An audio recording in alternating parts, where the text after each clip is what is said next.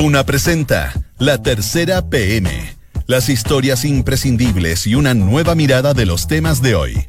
Con María José Soto. Auspicio de Inmobiliaria Sinergia. Duna. Sonidos de tu mundo. Dos de la tarde en punto. ¿Cómo está? ¿Está en la playa? ¿Está en el cine, en el teatro, disfrutando? De la salud, la juventud y este día previo al 21 de mayo. Espero que esté bien. Buenas tardes, bienvenido a la tercera PM junto a Radio Duna en este lunes 20 de mayo de 2019, previo a este feriado. Varios hicieron sándwich, muchos no. Y estamos felices aquí por contarles las principales temas, reportajes y titulares que ya están disponibles en la tercera PM. Así que vamos con los titulares. Vamos a hablar de China y de derechos humanos. La relación comercial con el gigante asiático va por cuerdas separadas o no. Resurgió el debate por la entrevista que dio el canciller Roberto Ampuero el fin de semana. Lo criticaron harto, la verdad, porque entre otras cosas él habló de las violaciones a los derechos humanos en China en eh, paralelo con las de Venezuela y dijo, Venezuela está en otra región, en cambio China pertenece a otro ámbito cultural. Bueno, la oposición lo criticó mucho y parlamentarios oficialistas piden sincerar este tema. Y hablando de China y la guerra con Estados Unidos, ¿cómo nos afecta a los usuarios el quiebre entre Huawei y Google? Hay un escándalo en la Facultad de Derecho de la Universidad Católica. Se le impidió a unos alumnos izar la bandera por la diversidad sexual en el Día contra la Homofobia. La Secretaría General de la Casa de Estudios consideró que era una provocación. ¿Se acuerda de Cachiyuyo, de este comercial de la CTC de la compañía de teléfonos de Chile, que hizo famoso este pueblo de la región de Atacama en el año 89. Bueno, acá se le cae carneta a todo el mundo, incluido a mí. Bueno, vuelve a ser protagonista eh, Cachiyuyo 30 años después. ¿Por qué? Por el eclipse solar. ¿Cuáles son los vínculos de Alberto Fernández en Chile? Si no se enteró, le cuento que el ex jefe de gabinete de los Kirchner hoy es precandidato presidencial a la Casa Rosada designado por Cristina Fernández, quien, en una jugada que sorprendió a todo el mundo, anunció que se postula como vicepresidenta. Bueno, la última vez que él vino a Chile, eh, Fernández se juntó con empresarios, tuvo conversaciones políticas en Cachagua, dice la nota de la tercera, y se juntó con sus amigos de toda la vida, Carlos Sominami y Marco Enrique Sominami. Les vamos a contar también eh, sobre el sorprendente caso de un multimillonario que en Estados Unidos ofreció a pagar deudas universitarias de estudiantes norteamericanos. La morosidad estudiantil ya es un problema importante en ese país. Y Ángel Parra revive en París, Francia. El sábado se inauguró el espacio cultural en el que en el mismo barrio donde vivió desde el exilio hasta su muerte el reconocido cantante nacional. Recorrimos el lugar y se lo vamos a contar todo aquí. Dos de la tarde y tres minutos. Partamos de, inmediato con China, con derechos humanos, con Sebastián Minay, periodista La Tercera. ¿Cómo estás, Sebastián ¿Qué? Tal, María José? Bien, muy bien. Acá pues. no sabemos nada de sándwiches. No, sabemos nada, no, no, ni queremos, estamos felices acá. Sí, estamos felices. Felices y agradecidos. Perfecto. Estoy medio preocupado por tu teléfono porque está lleno de, es que de raya acá, no se sé. me cayó. Teléfono, se me cayó el fin de semana. No, se, se, me cayó el fin de semana y se destrozó. Porque si quieres te puedo vender un Huawei. Ahora que hay que darle salida a estos aparatos. Tengo ya, muy bar, barato bacán, o caro. modelo. Eh, tengo que venderlo rapidito, porque lo estoy pagando ya, con 46 por, cuotas. ¿por, lo... ¿Ah? ¿Por qué lo tienes que vender rapidito? Porque así, no, no, no, no para deshacerme de los mensajes ah, que hay de mucho menos, no, no, no, no, no, ya, no, no, porque ya. como ya saben todo, el, el, el, la última escaramuza de la guerra comercial entre Estados Unidos y China uh -huh. ha llevado a que Google corte lazos con, eh, con Huawei, deje sin soporte de Android sus teléfonos, así que probablemente esos hermosos teléfonos solamente van a servir para sacar fotos y, nada y algo más. más. No, no se puede buscar nada en Google, ni nada. Tinder, ni, nada, Tinder. ni nada por el estilo. Ni el ¿Qué Tinder. vas a hacer tú, Sebastián Minay? ¿Qué va a hacer de tu vida? Va a tener que venderlo urgentemente. Mi vida no, el teléfono sí. Pero bueno, los coletazos de la guerra con China, aparte de todas las interrogantes tecnológicas que va a tener, eh, nuevamente nos ha abierto un. No, no es que haya abierto, mantiene abierto de forma permanente este flanco eh, que tiene el canciller Ampuero Sí. con la oposición digámoslo para la gente que no sabe, el cargo de canciller generalmente es súper apetecido porque te da toda esta prestancia internacional, representar al país, estar por encima del bien y el mal, pero por sobre todo porque el cargo de ministro de Relaciones Exteriores históricamente te ha blindado de las críticas a la oposición. Siempre los cancilleres en Chile, sean del lado que sean, parten con el valor por defecto de que, tus, de que los dirigentes de la oposición, de tu bloque adversario, te van a apoyar siempre porque es una política de Estado. Y esto se había remarcado sobre todo cuando Chile entró en este callejón jurídico en La Haya con distintas eh, demandas. Bueno, todo esto ya parece un lejano recuerdo, muy pocos meses mm. se ha transformado en un lejano recuerdo durante la gestión del canciller Ampuero a medida que el gobierno del presidente Piñera ha acentuado su divorcio con eh, este, este, este, este, hábito que había de hacer política de Estado, preguntarle a todos con el tema de alinearse eh, eh, con los países que están en contra de Venezuela, etcétera, etcétera. Y esto ha alcanzado, y esto no es por autobombo, eh, ha alcanzado ya un enésimo rebote con esta entrevista que le dio el canciller Roberto Empuer, la tercera, en el día de ayer. Eso, contextualiza un poco la entrevista, porque está bien, es bien interesante en términos de los focos de conflicto que generó. sí, porque cuando uno hace una entrevista, cuando uno de los principales errores que cometen los políticos, y ahí se ve la diferencia entre un político que tiene oficio y que no lo tiene, es cuando te piden una entrevista y un político no puede ingenuamente sentarse frente al periodista, a la cámara grabadora y pretender que, oiga, vamos a hablar sobre China y va a pensar que va a ser una entrevista sobre la riqueza multicultural, la política internacional, el acuerdo comercial. El crecimiento de ambos países. Caía, pero de cajón, de cajón de mm. fruta, que si el tema era China, que el canciller Ampuero le iban a preguntar. Uno por esta polémica de los hijos del presidente Piñera en China, que pese a lo que diga la derecha o el gobierno, no es un invento. De hecho, eh, uno de los hijos del presidente Piñera tuvo que enviar una carta al Mercurio el día de ayer, como dos o tres semanas después de acontecido lo hecho. Está este protocolo, entre comillas, que hizo la Cancillería para normar algo que ya ya está normado por defecto, para que lo aburrimos con eso. Estaba también sobre la mesa que caía de cajón también. Obvio que el canciller Ampuro tenía que preguntar por este, este, este, flanco que habló el presidente cuando le preguntaron si acaso no condenaba la crisis en derechos humanos en China, así como condenada de Venezuela, y él dijo esta frase que acá grabada en piedra, en mármol, cuando dice, ¿cómo era la frase? Cada país tiene el sistema político eh, que, quiere, que, quiere que se merece. No, no que se merece, algo sí, claro, que ya de Piñera lo criticaron mucho, y para ser justo, la verdad, es un tema donde ningún presidente ha salido ileso. Nadie, nadie. Ni socialista, ni de derecha, no, no, a presidenta Bachelet también la criticaron con dureza cuando fue a China eh, y para quienes no sepan, eh, China es un país que no tiene credenciales de blancura en los derechos humanos, no al nivel de Arabia Saudí o los países del Golfo Pérsico donde todavía se ejecuta la gente a estadio lleno. En China son un poco más discretos, eh, lo ejecutan eh, cuando la pena de muerte existe, se aplica en forma arbitraria, no hay mucho registro de eso, hay censura permanente, los chinos no pueden meterse, no tienen acceso a internet como nosotros, pese a que son productores de tecnología. Entonces es un tema, es un tema. Y el canciller Ampuero... Dijo Piñera, para contextualizar, lo que dijo Piñera fue cada uno tiene el sistema político que quiera. A lo que el canciller agregó. a lo que el canciller agregó cuando le, cuando le preguntaron, em, y eso fue lo que incendió la pradera, cuando habla de China es un país aliado, cuando tenemos excelentes, relaciones, y hizo la diferencia diciendo que China tenía una cultura distinta. Claro. Entonces, eh, hay aquí un tema donde el, el gobierno está obviando los reparos, eh, los reparos de derechos humanos en China. Y lo que hizo el canciller Ampuero fue dejar en bandeja este tema al decir, claro, eh, Chile habla de todos los temas, en este caso con China, Chile habla de todos los temas, pero nunca dijo que los cuestionaran, tampoco nadie esperaba que los cuestionaran. Y el, el hecho de, y finalmente cuando, ante la insistencia de la entrevista, segunda, tercera vez, dice, bueno, Chile no anda repartiendo notas ni certificados de buena conducta por el mundo. Entonces, ahí se, se, se generó un tema que además venía acompañado de la contratación cuando le preguntan al canciller Ampuero si nunca le dijo nada al presidente respecto al tema de los hijos, que no lo llevara, que no lo recomendara. Y él dice hay atribuciones que son presidenciales, como ministro yo respeto esas atribuciones. Y después de la entrevista al día siguiente, la posición del ministro del canciller Ampuero no ha logrado sacudirse las críticas a la oposición. Mm. Es una figura que se ha transformado en un blanco permanente, porque eh, está eh, todo este frente de cancilleres, la gente a lo mejor no lo recuerda, pero generalmente los gobiernos cuando enfrentan estos temas llaman a los ex cancilleres.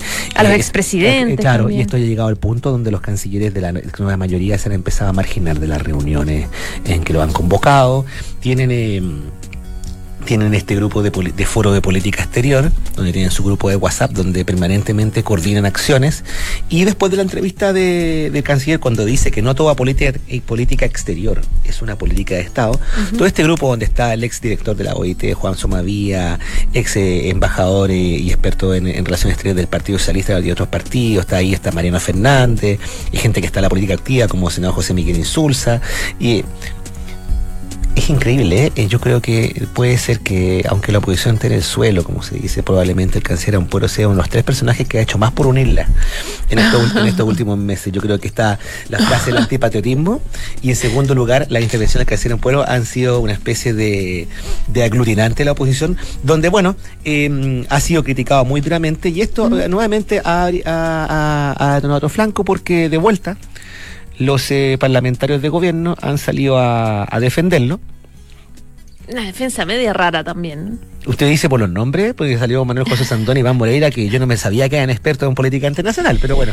Más que nada por los argumentos. Cu cuéntalos tú. Que Lo que pasa es que viene mañana nuestra querida María Eugenia Fernández, que se reintegró a la tercera PM. La eh, tendremos luego por acá. Exactamente, así esperamos. Ella, ella comenzó, digamos, consultándole a la, la gente de gobierno, los parlamentarios oficialistas, qué parecía, qué les parecía esto de que Chile pudiese manejar su relación con China con las cuerdas separadas, porque el problema acá es que es un socio comercial muy grande y todos entendemos que no es llegar y tirar la cuerda y no, vamos a ser consecuentes, rompemos con los chinos. Pero claro, también es un doble estándar, es un doble estándar. Entonces, ¿qué es lo que pasa? Que los parlamentarios del gobierno yo diría que la defensa fue un poco rara, pero también esta vez fue un poco más franca en el sentido de, bueno, evidentemente que la economía chilena, decía el senador Sandón, eh, depende mayoritariamente de China. Y si nos, nos compra cobre, nos vamos al tacho. Tenemos que callarnos. Es que, es que es mejor guardar silencio cuando están esos argumentos. Hay una inconsecuencia, hay una contradicción que tienen todos los gobiernos históricamente mm. de cómo cuestionan las violaciones de derechos humanos de un país versus el otro no. Sí, claro. Entonces, pero argumentar eso Mire, hay gente que fue gente que fue un poco más lejos, ¿ah? porque por ejemplo, insisto, el senador Moreira, que insisto, me sorprende su expertise en temas de, de, de internacionales. Claro, él dice, bueno, ¿qué vamos a hacer?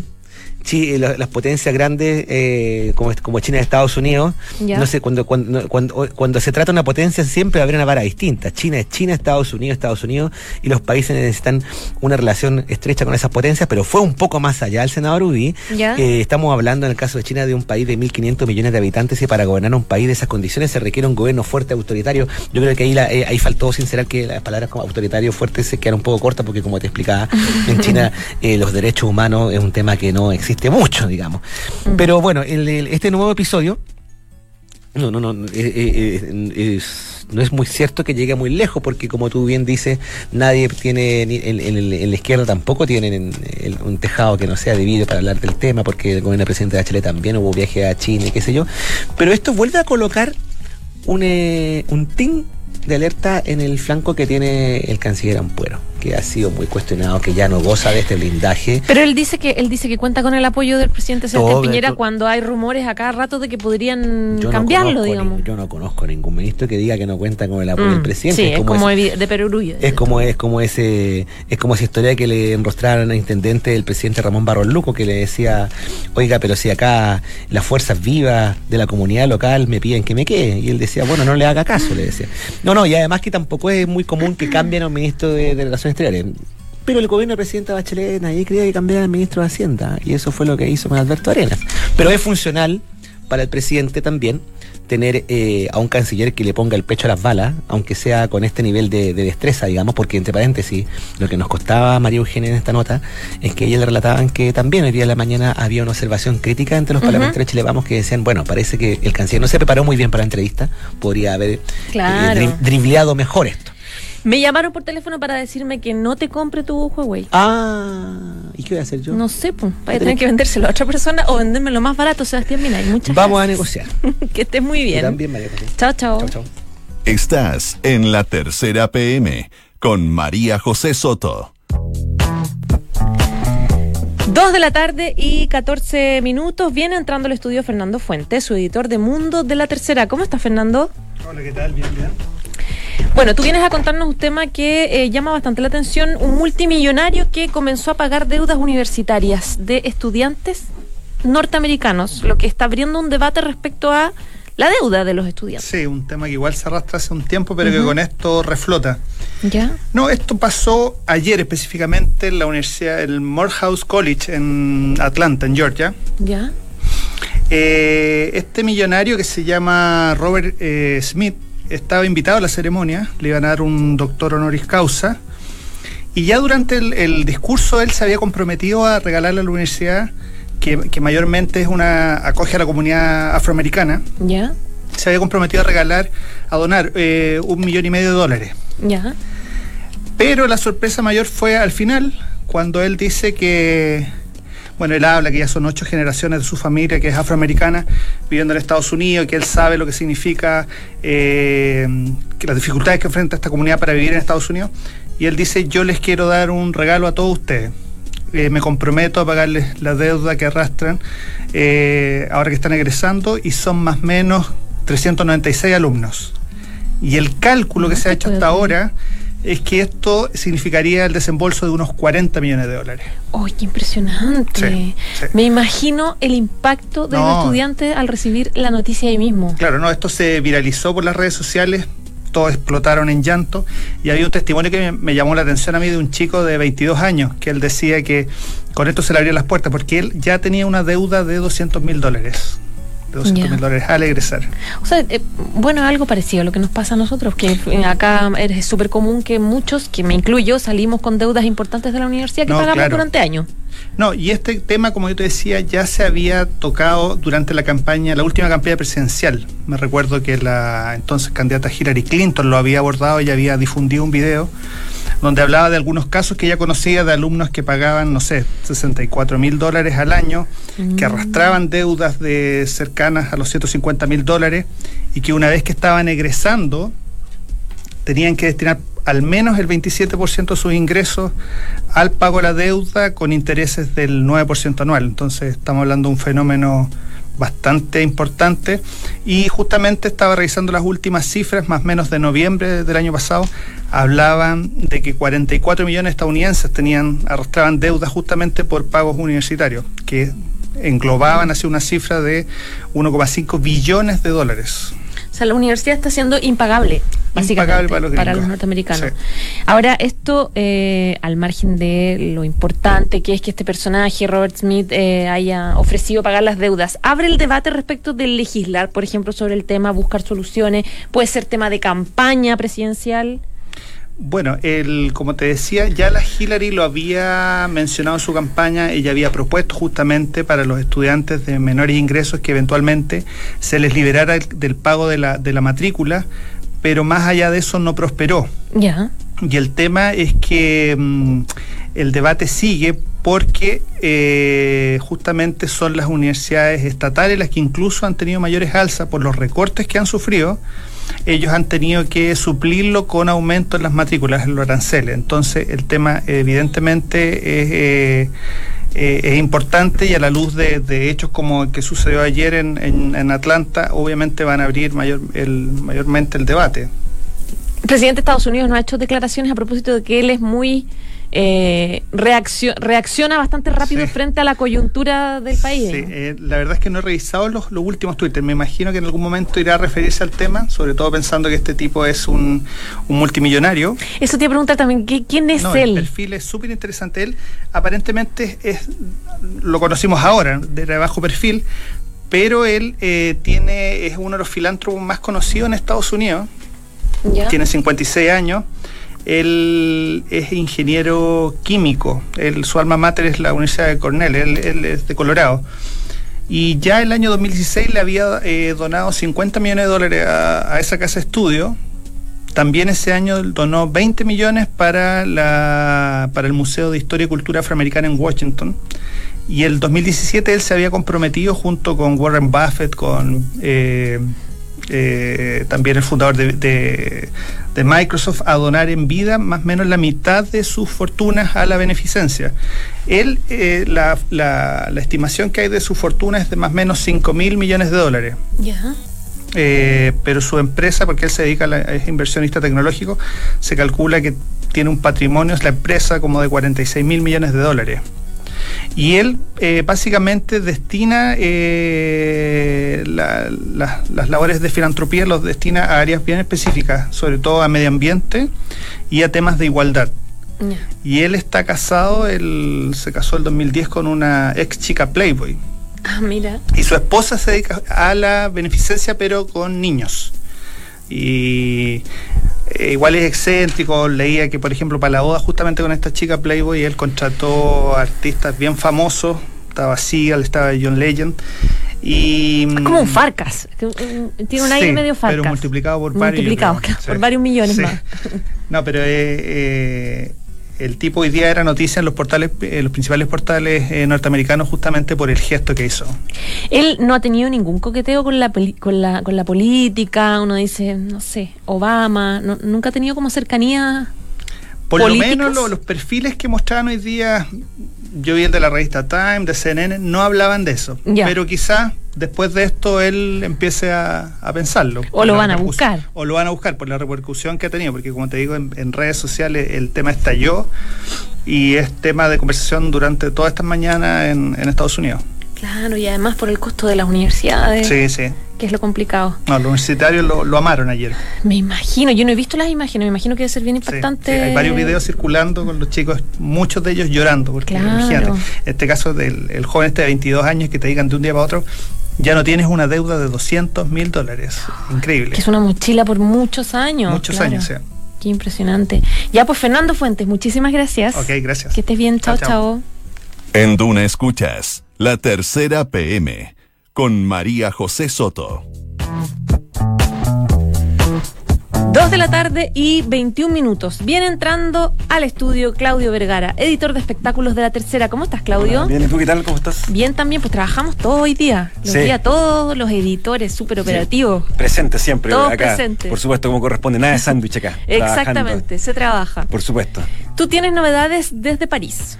Así es, estoy en Santiago, pero tengo Santiago, novedades de. París. Podría estar allá en día sándwich, Sería- pero sería no, lindo. Sería lindo, pero pega un poco lejos y estamos acá trabajando. Pero bueno, sí, mira, la novedad de París es lo que publicamos hoy día en la tercera PM, que es un evento que sucedió el sábado pasado en la capital francesa, en donde se hizo un homenaje a Ángel Parra Padre, fallecido el año 2017.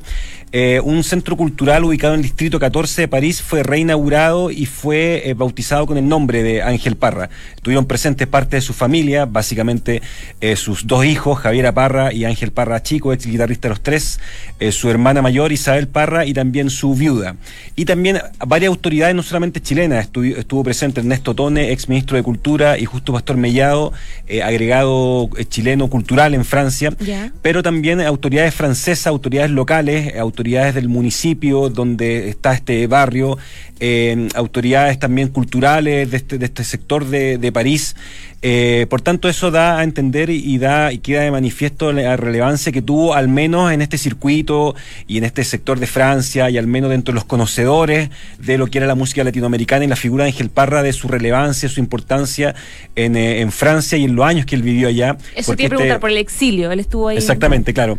Este centro cultural está en el mismo barrio donde él vivió en el exilio desde el año 76, que él llega eh, a, a París, a Francia, después de, de estar en México.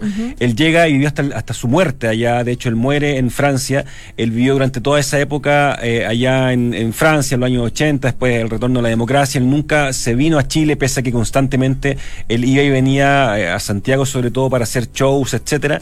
Pero eh, de alguna manera eh, este, este centro cultural es mencionado, es bautizado con su nombre por esa relación tan cercana que él tuvo con, con este barrio. Él era una persona, según se destaca en la nota de la tercera PM y según lo destacan las propias autoridades eh, locales que estuvieron presentes en este homenaje el día sábado, era una persona bastante cercana, en el barrio él se movía como un hijo de vecino cualquiera, eh, era, Era un tipo querido. que compartía, compartía mucho y sobre todo algo que fue bien característico en la figura de Ángel Parra de sus inicios artísticos, que él eh, siempre estimuló y fomentó lugares para que los artistas más jóvenes se pudieran presentar, para él de alguna manera servir de orientador, de maestro, de faro, de guía, si se quiere, para poder de alguna manera abrir abrir puertas para otro tipo de generaciones. Estaba viendo el reportaje que está disponible en la tercera.com que tiene unas fotos muy bonitas de murales. Exactamente, sí. ¿Cuál es, cómo, en el recorrido que hicieron, ¿qué, cuál es el, en qué se va a centrar, digamos, el Centro Cultural? Mira, eh, se basa en, eh, primero, bueno, los murales están hechos por un colectivo artístico francés que eh, tiene una onda muy latinoamericana para hacer murales, que tiene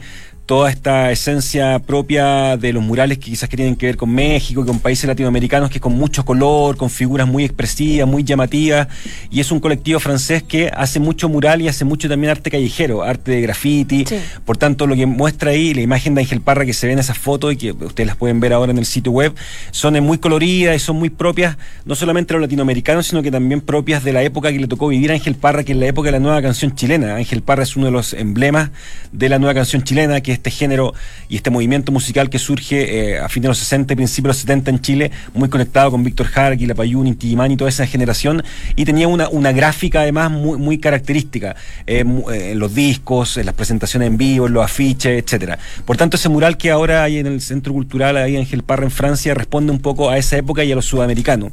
Y también en este Centro Cultural, según nos, nos comentaba Gabriela, no me acuerdo el nombre la periodista, Gabriela, me parece que Pérez es el nombre de la, chica que despachó. La, periodista corresponsal. La corresponsal, exactamente, que nos despachó esta nota.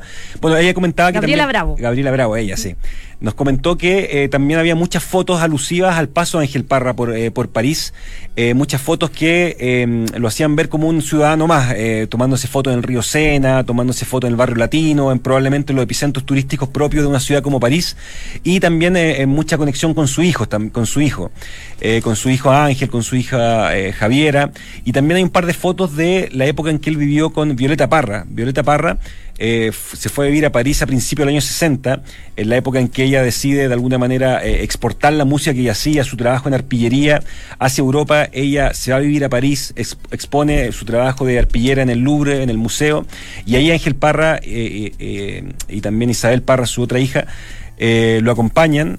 Ángel Parra vive en París a principios de los años 60 y él eh, siempre ha sindicado esa época de su vida como una época fundacional, una época que lo marcó muchísimo cuando él vivió en los 60 en París. Por tanto, también hay imágenes de esa época, no solamente de la etapa del exilio, sino que también la etapa de los años 60 cuando estuvo con Violeta Parra y es básicamente un homenaje de París hacia una figura como Ángel Parra y de todo eso que ha sucedido. Homenaje que no está acá en Chile. Claro, ni siquiera todavía, con fotos y cosas bastante inéditas como las describes que, no están acá a acceso público. Sí, eh, la propia Javiera Parra, hija de Ángel, ella hace hincapié en eso, que eh, no le extraña mucho que haya sido así.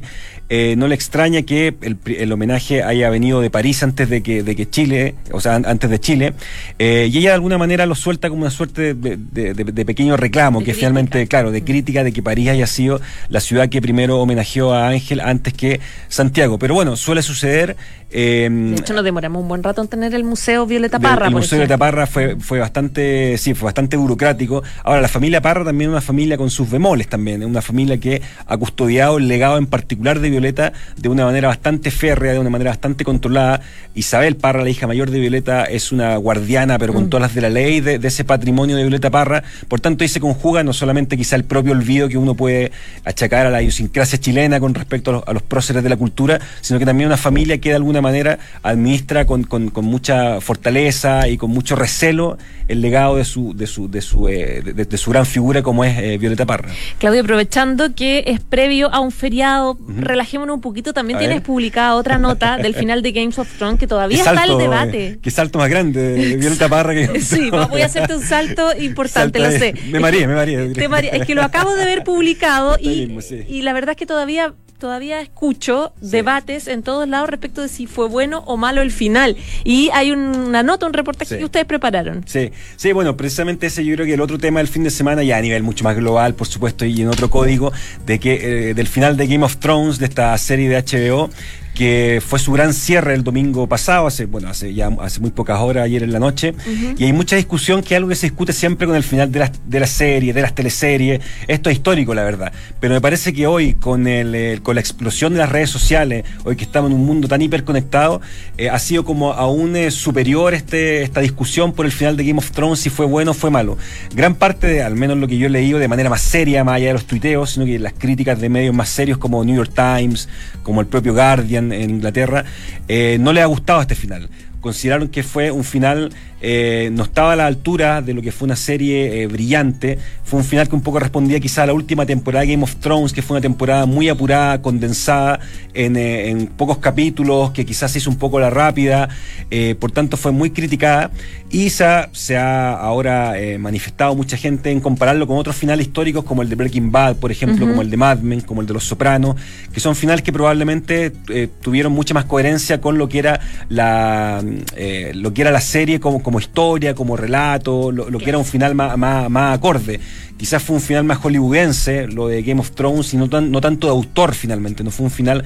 Que había sido el proceso de toda la serie. Exactamente, por tanto hay, hay, esa polémica, pero es, pero es muy eh, amplificada por redes sociales y se está dando mucho eso y siempre pasa con todas las series. O sea, nosotros ahí eh, hicimos ese resumen en que finalmente con todas las series siempre se ha criticado que la serie antecesora o el fenómeno que estaba antes siempre es el mejor, un poco una cosa bastante nostálgica y típica de estos tiempos. ¿A ti te gustó, no? Por lo menos. Mira, yo no soy tan seguidor de la serie, pero eh, lo que yo vi al menos a mí me pareció bien. O sea, me, parece que una historia que de alguna manera cierra con una gran factura. Lo que pudimos ver ayer es una serie con un eh, o un capítulo más bien con un relato en que los silencios, en que los personajes, en que todo se desenvolvía de una manera bastante bien hilada y yo creo que como factura, más allá de si tú eras seguidor o no de la serie, te impresionaba lo bien hecha que estaba, eh, de alguna manera. Pero claro, hay fanáticos que han seguido la serie eh, de una manera mucho más, más detallada, más meticulosa, que probablemente podrían, podrían destrozarme y podrían decir que fue un fiasco, como hay muchos que en redes sociales ya lo están diciendo. Los finales nunca van a llenar las expectativas de todo el mundo. No, los finales son terribles en, general en la vida, pero sí, eh,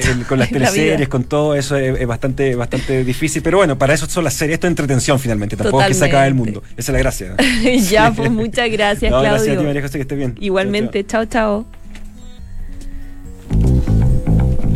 Dos de la tarde y 30 minutos. Les contamos que en Sinergia Inmobiliaria piensan cada proyecto de casa o departamento como si fuera único. La distribución de los espacios, diseño vanguardista y terminaciones que encantan. Sinergia Inmobiliaria, espacios bien pensados. Conócelos en isinergia.cl. Y Fundación Corp Artes te trae por primera vez a Chile a la Orquesta Sinfónica de Londres junto al destacado director Sir Simon Rattle. Concierto 22 de mayo agotado. Últimas entradas para el 23 de mayo. Más información y entradas en compartes.cl. Ya nos vamos. Muchas gracias por informarse con nosotros. Disfrute si está ahora relajado, descansando. Y mañana también, 21 de mayo, feriado. Que es el 89.7 porque ya viene la próxima carta notable de Miguel Grau a la viuda de Arturo Prat.